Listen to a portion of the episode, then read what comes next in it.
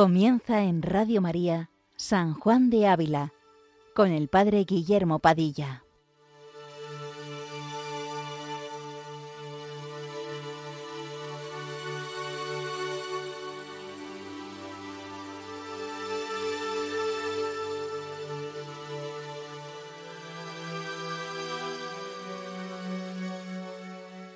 Muy buenos días, queridos amigos de Radio María. Continuamos esta mañana con este programa que dedicamos a conocer a San Juan de Ávila, doctor de la Iglesia Universal, cuya voz resuena con mucha fuerza en este siglo XXI, por muchas razones.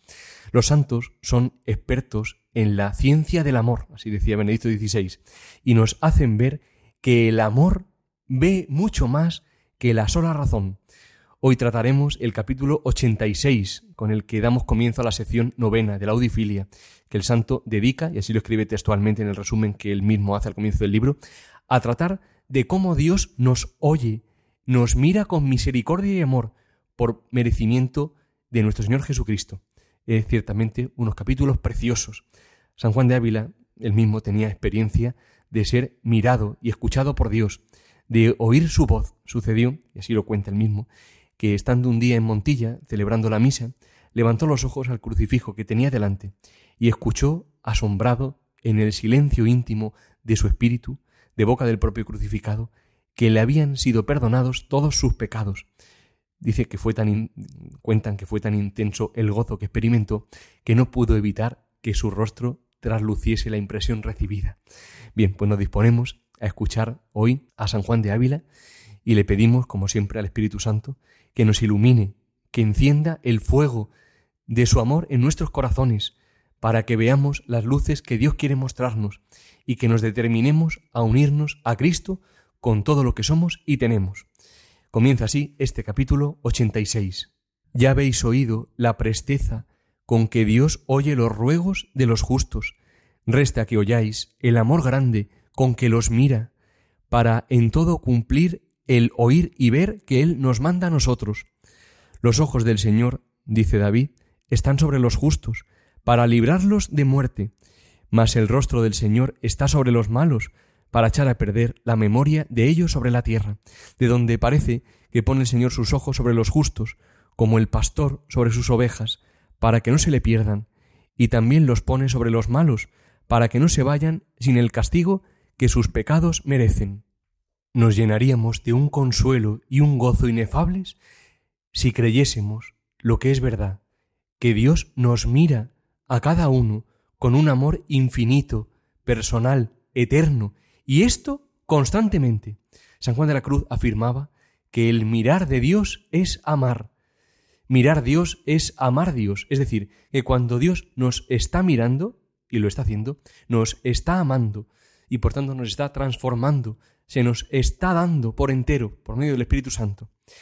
Si cuando estamos delante de Cristo, Eucaristía, conociésemos su mirada y por tanto su amor infinito, nos derretiríamos de amor, seríamos embriagados por un gozo inefable, nuestra alma quedaría inundada por un bálsamo dulcísimo. La dulzura de este amor es repetida en tres ocasiones por San Juan de Ávila en el Tratado del Amor de Dios. Exclama, Oh dulcísimo amor, oh amor dulcísimo, Señor dulcísimo, un amor tan dulce que hace herida, que nos hiere el corazón. Y este mirar, este amar de Dios es sobre todos, malos y buenos, justos y pecadores, como ahora veremos. Por eso Santa Teresa de Jesús dirá a sus hijas, solo os pido que le miréis. Podríamos decir, que se dejasen mirar por Cristo, porque recordemos que el primero que mira es Él. Nosotros debemos mirarlo para encontrarnos con su mirada. Bien, la pregunta que podemos hacernos ahora sería, ¿me dejo yo mirar por Jesús? ¿Me dejo mirar por su amor? ¿Creo que Él me mira con amor? Vamos a dejarnos mirar con su mirada de amor, que es la mirada que cambia nuestra vida y que cambia nuestra alma, porque el mirar de Dios es amar y el amor de Dios transforma. Bien, proseguimos con nuestro capítulo. Sigue diciendo San Juan de Ávila, Dos cosas hay en nosotros, una que hizo Dios, que es nuestro cuerpo y alma, y cuanto bien en ellos tenemos, otra que hicimos nosotros, que es el pecado. Si nosotros no añadiésemos mal sobre lo bueno que de Dios tenemos, no habría cosa en nosotros a la cual el Señor mirase con ojos airados, mas con ojos de amor, porque cualquier causa naturalmente ama a su efecto. Mas, ya que por nosotros habemos afeado y destruido lo que el hermoso Dios bien había edificado, con todo eso aún nuestra maldad no impide a su sobrepujante bondad, la cual, por salvar lo bueno que crió, quiere destruir lo malo que nosotros hicimos. Qué confianza debería quedarnos al saber que ni siquiera nuestra maldad, nuestros pecados, impiden que Dios nos mire, precisamente porque en sí mismo Él es amor, es relación de las tres divinas personas que continuamente se están donando, se están dando, no puede no mirar a su obra, que somos nosotros, para remediarla si estuviese rota o manchada por el pecado, es decir, para restituirla, para restaurarla, para blanquearla. En este sentido, son hermosísimas las palabras que Santa Teresa de Calcuta escribe en la conocida oración de Cristo crucificado, Tengo sed, donde Madre Teresa pone voz y palabras al corazón de Jesucristo, que tiene sed de nuestro amor. Uno de los párrafos de esta oración, que seguro que todos la conocéis, dice así, Te conozco como la palma de mi mano, sé todo acerca de ti, hasta los cabellos de tu cabeza he contado, no hay nada en tu vida que no tenga importancia para mí. Te he seguido a través de los años y siempre te he amado, hasta en tus extravíos. Conozco cada uno de tus problemas, conozco tus necesidades y tus preocupaciones, y sí, conozco todos tus pecados, pero te digo de nuevo que te amo, no por lo que has hecho o dejado de hacer, te amo por ti, por la belleza y la dignidad que mi Padre te dio al crearte a su propia imagen, es una dignidad que muchas veces has olvidado, una belleza que has empañado por el pecado. Pero te amo como eres, y he derramado mi sangre para rescatarte. Si solo me lo pides con fe, mi gracia tocará todo lo que necesita ser cambiado en tu vida. Yo te daré la fuerza para librarte del pecado y de todo su poder destructor. Sí, vamos a confiar en la gracia. No seamos protestantes, que pensemos que es imposible que la gracia actúe en nuestras vidas, es decir, que Dios mismo nos transforme. En ocasiones se puede ver a algunos cristianos que hablan con mucho derrotismo de su vida, parece que todo es pecado, y que viven en una continua lucha donde parece que es muy difícil la victoria, casi imposible. No, hermanos, eso no es así. Estos tales esconden muchas veces en esas palabras de desprecio hacia sí mismos una gran soberbia. Se creen mejores que otros, creen que sólo ellos conocen las vías de la salvación y por eso Dios permite que caigan una y otra vez para hacerlos humildes. La verdad es que Dios transforma nuestro corazón. La virtud nos hace fácil lo que ciertamente por nuestras pobres fuerzas es difícil. Solo tenemos que dejar con humildad que Dios nos mire. Tenemos, como ahora veremos, que mostrarle sin miedo nuestros pecados, pero con la confianza de saber que Él quiere perdonarnos que Él nos ama y que Él quiere transformar nuestras vidas. Él quiere transformarnos, no olvidemos, hermanos. Él quiere transformarnos y lo hace, como lo ha hecho con todos los santos. Porque si vemos que este sol corporal, es decir, el sol, se comunica tan liberalmente y anda convidando a quien le quisiese recibir, y a todo se da cuando no le ponen impedimento, y si se lo ponen, aún está como porfiando que se lo quiten, y si algún agujero o resquicio haya, por pequeño que sea, por allí se entra e hinche la casa de luz. ¿Qué diremos de la suma bondad divinal, que con tanta ansia y fuerza de amor anda rodeando sus criaturas, para darse a ellas y henchirlas de color, de vida y de resplandores divinos? ¿Qué de ocasiones busca para hacernos bien a los hombres? Y a muchos, por un pequeño servicio, ha hecho no pequeñas mercedes. ¿Cuántos ruegos a los que de él se apartan para que se tornen, cuántos abrazos a los que a Él vienen, qué buscar de perdidos, qué encaminar los errados, qué perdonar los pecados sin darlos en rostro, qué gozo de dar salud a los hombres, dando a entender que más deseaba Él perdonar que el errado ser salvo y perdonado. Qué palabras tan sumamente hermosas estas de San Juan de Ávila. Son palabras de fuego que deberían hacernos arder el corazón de saber la fuerza y el poder de este amor. Es un ejemplo muy bueno. Si el sol ilumina y da calor a todo lo que pone, a lo que no pone impedimento, si sus rayos entran por cualquier rendija, lo vemos, por ejemplo, cuando uno baja una persiana en un día soleado, es muy difícil que, entre, que no entre algo de luz. Pues cuanto más el divino sol que nace de lo alto, el amor infinito de Dios, busca cualquier rendija en nuestras vidas para entrar. Se sirve de nuestros deseos, de nuestras cruces, de las cosas aparentemente no tan buenas que suceden a veces, para entrar en nuestras vidas, para iluminar, para henchirnos de amor, para perdonar, para hacer volver al buen camino, para llevarnos a la unión más íntima con Él. Por eso dirá San Juan de la Cruz que si el alma busca a Dios, mucho más la busca su amado a ella. Es Él quien más desea mi salud, desea mi salud más que yo mismo. Es Él quien más desea perdonarme que yo ser perdonado. Es Él. El centro es Él. Mirad, hermanos, no vamos a ponernos siempre en el centro.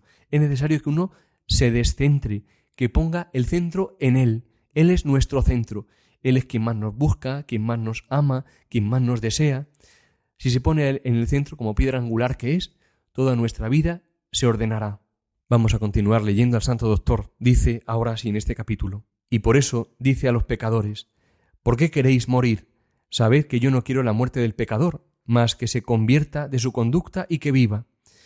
Nuestra muerte es apartarnos de Dios, y por eso nuestro tornar a Él es vivir, a lo cual Dios nos convida, no poniendo sus ojos de ira de principal intento sobre su hechura, que somos nosotros, mas contra los pecados que hicimos nosotros.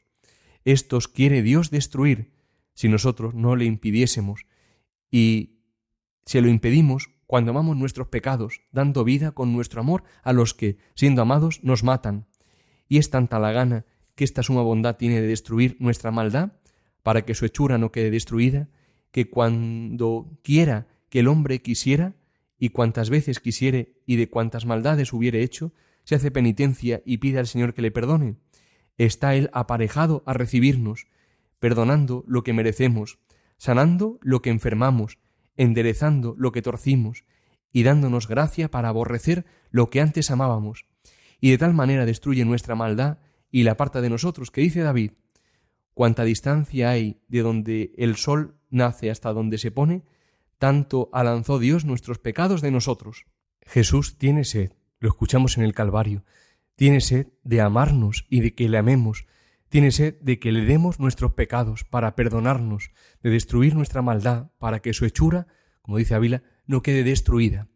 En relación a este amor que tiene sed de dársenos y de que nos demos a Él, leemos en la carta 90 de San Juan de Ávila, Oh bondad admirable, que a cosa tan indigna amáis, oh bendita paciencia que tales faltas sufrís. Señor, no he menester mirar los cielos, ni la tierra, ni todas las otras hermosuras que en ellos criaste, para rastrear y conocer algo de vuestra hermosura y bondad, sino mirar mis maldades y mi fealdad que de mí mismo tengo, y allí veo vuestra bondad mejor que en todas las otras cosas. Señor, que con todo esto me amáis, que no me echáis delante de vuestros ojos, siendo yo cosa tan fea y leprosa de mi propia cosecha. Señor, que a tales criaturas dais la hermosura de vuestra gracia y amor. Verdaderamente más me amáis que nadie, y más que yo mismo, pues lo que nadie me sufriera, y aun lo que yo no me sufriere, vos me lo sufrís, y desámome y desgracióme yo conmigo, y vos no, Señor. Seguimos leyendo este capítulo. Dice ahora sí.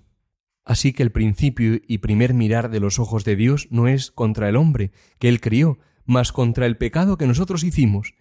Y si mira el hombre para lo echar a perder, es porque el hombre no le dejó ejecutar su ira contra los pecados que Dios quería destruir, mas quiso perseverar y dar vida a lo que a él mataba y a Dios desagradaba, y por tanto justo es que su muerte quede viva y su vida siempre muera, pues que no quiso abrir la puerta al que, por amor y con amor, quería y podría matar a su muerte y darle vida.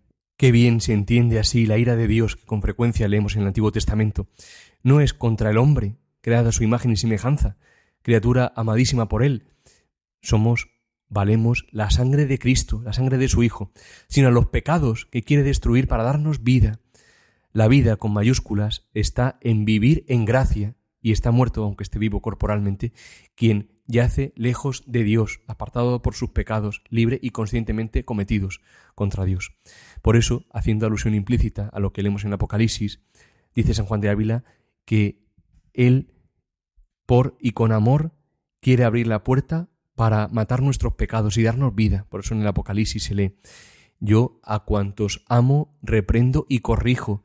Ten pues celo y conviértete. Mira, estoy de pie a la puerta y llamo.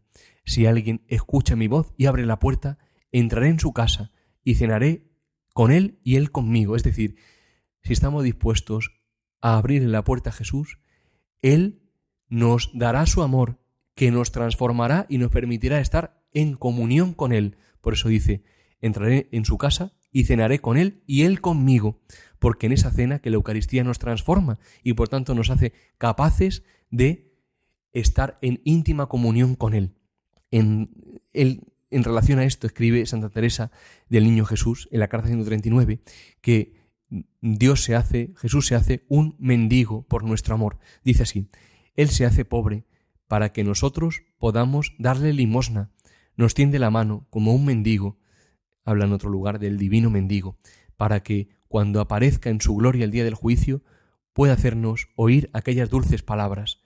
Venid vosotros, benditos de mi Padre, porque tuve hambre y me disteis de comer, tuve sed y me disteis de beber, fui forastero y me hospedasteis. El mismo Jesús que pronunció estas palabras es quien busca nuestro amor, quien lo mendiga, dice Santa Teresita.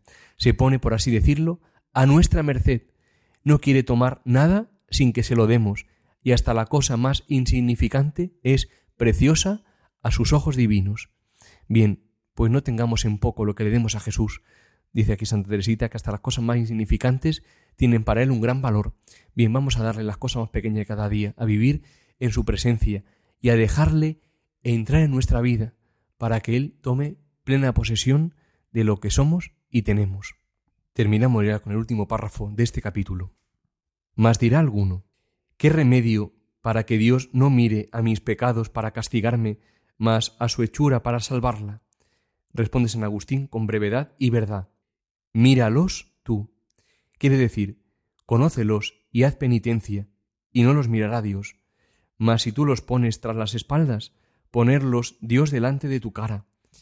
Suplicaba David al Señor por sus pecados, diciendo, Ten Señor misericordia de mí, según la gran misericordia tuya. Y también le decía, Aparta, Señor, tu faz de mis pecados. Mas veamos, ¿qué alegó para alcanzar tan grande merced? Por cierto, no servicios que hubiese hecho, porque bien sabía que, si un siervo por muchos años sirviese a su señor con diligencia y después le hace alguna traición digna de muerte, no se miraría a que le ha servido, porque si sirvió era obligado a servir, y por eso no echó en deuda al Señor, mas mirase la traición que hizo, la cual era obligado a no hacer, y por eso, con pagar lo que antes debía, no pudo pagar lo que hace ahora ni tampoco ofreció David sacrificios, porque bien sabía que no se deleita Dios con animales encendidos. Mas éste, que ni en servicios pasados ni en merecimientos presentes halló remedio, hallólo en el corazón contrito y humillado, y pide ser perdonado, diciendo, porque yo conozco mi maldad y mi pecado delante de mis ojos está siempre. Admirable poder dio Dios a este mirar y gemir nuestros pecados, pues tras ellos se sigue el mirarlos Dios para deshacerlos, y convirtiendo nosotros nuestros ojos con dolor a lo que malamente hicimos, convierte los suyos para salvar y consolar lo que hizo. Ya lo apuntábamos antes, nuestra transformación por el amor pasa por la humildad de reconocer delante de Dios nuestros pecados, sin temor ni inquietud. Mira, esto es como cuando un niño eh, se cae, y, pero se ha caído porque ha desobedecido a su madre. Quizás su madre le dijo que no se montara en ese tobogán o en ese columpio y se ha caído. Bien, sin embargo, no por ello deja de ir corriendo a enseñarle a su madre la herida que se ha hecho para que se la cure. Pues así deberíamos ser nosotros. No consienta, por supuesto, Dios que, que pequemos, pero si así ocurre, vayamos corriendo a echarnos en los brazos de Dios, confiando en su misericordia infinita. No pongamos la confianza en nuestras obras, ni siquiera en nuestras penitencias. A veces puede uno ver que, bueno, podemos poner la confianza en nuestras oraciones, en cumplir, con lo establecido en nuestros ayunos, en nuestra forma de vida, en, eh, en, el grupo en el que estemos. Bien, no. Por eso, como decía antes, Dios permite que caigamos, para que veamos que solo Él es el Salvador. Reconozcamos que no tenemos nada. Ya lo decía Santa Teresa del Niño Jesús en su acto de ofrenda al amor misericordioso. Decía, la tarde de esta vida compareceré delante de ti, Señor, con las manos vacías, pues no te pido que lleves cuenta de mis obras. Todas nuestras justicias tienen manchas a tus ojos. Por eso yo quiero revestirme de tu propia justicia y recibir de tu amor la posesión eterna de ti mismo. No quiero otro trono ni otra corona que tú mismo, amado mío. Bien, de él lo esperamos todo. En el océano inmenso de su infinita misericordia tenemos nuestra confianza. Arrojémonos con confianza a este océano, tengamos fe, y la montaña de nuestros pecados se echará, se arrojará a este abismo sin suelo, que es el amor misericordioso de Dios. El Papa Francisco, y con esto eh, terminamos, decía en un discurso que tuvo a la curia romana en la Navidad del 2021 algo muy importante sobre la humildad, que nos puede ayudar. Y como digo, con esto ya terminamos. Decía, la humildad es la capacidad de saber habitar sin desesperación, con realismo, alegría y esperanza, nuestra humanidad, esta humanidad amada y bendecida por el Señor. La humildad es comprender que no tenemos que avergonzarnos de nuestra fragilidad. Jesús nos enseña a mirar nuestra miseria con el mismo amor y ternura con el que se mira a un niño pequeño, frágil, necesitado de todo. Sin humildad buscaremos seguridades, y quizá las encontremos, pero ciertamente no encontraremos lo que nos salva, lo que puede curarnos. Las seguridades son el fruto más perverso de la mundanidad espiritual, que revelan la falta de fe, esperanza y caridad, y se convierten en incapacidad de saber discernir la verdad de las cosas, en lo que abundábamos anteriormente. No busquemos la seguridad en, en, lo que hacemos, incluso a nivel religioso, lo que el Papa llama mundanidad espiritual. Busquemos la seguridad en lo único que está, que es en la misericordia infinita de Dios. De Él esperamos nuestra transformación. Bien, nos despedimos. Hasta la próxima semana, queridos amigos. Si quieren volver a escuchar el programa, pueden hacerlo como siempre en la sección podcast de www.radiomaria.es y pueden, como siempre, hacer cualquier consulta o cualquier indicación al Padre Fernando o a un servidor en el correo electrónico sanjuandeávila@radiomaria.es. Que San Juan de Ávila interceda por nosotros ante el Señor y que por nuestra parte busquemos siempre el reino de Dios y su justicia, es decir, arrojémonos con confianza al amor misericordioso de Dios y pongamos en Él nuestra seguridad, sabiendo que todo lo demás se nos dará por añadidura. Muy buenos días, queridos amigos, y que Dios os bendiga.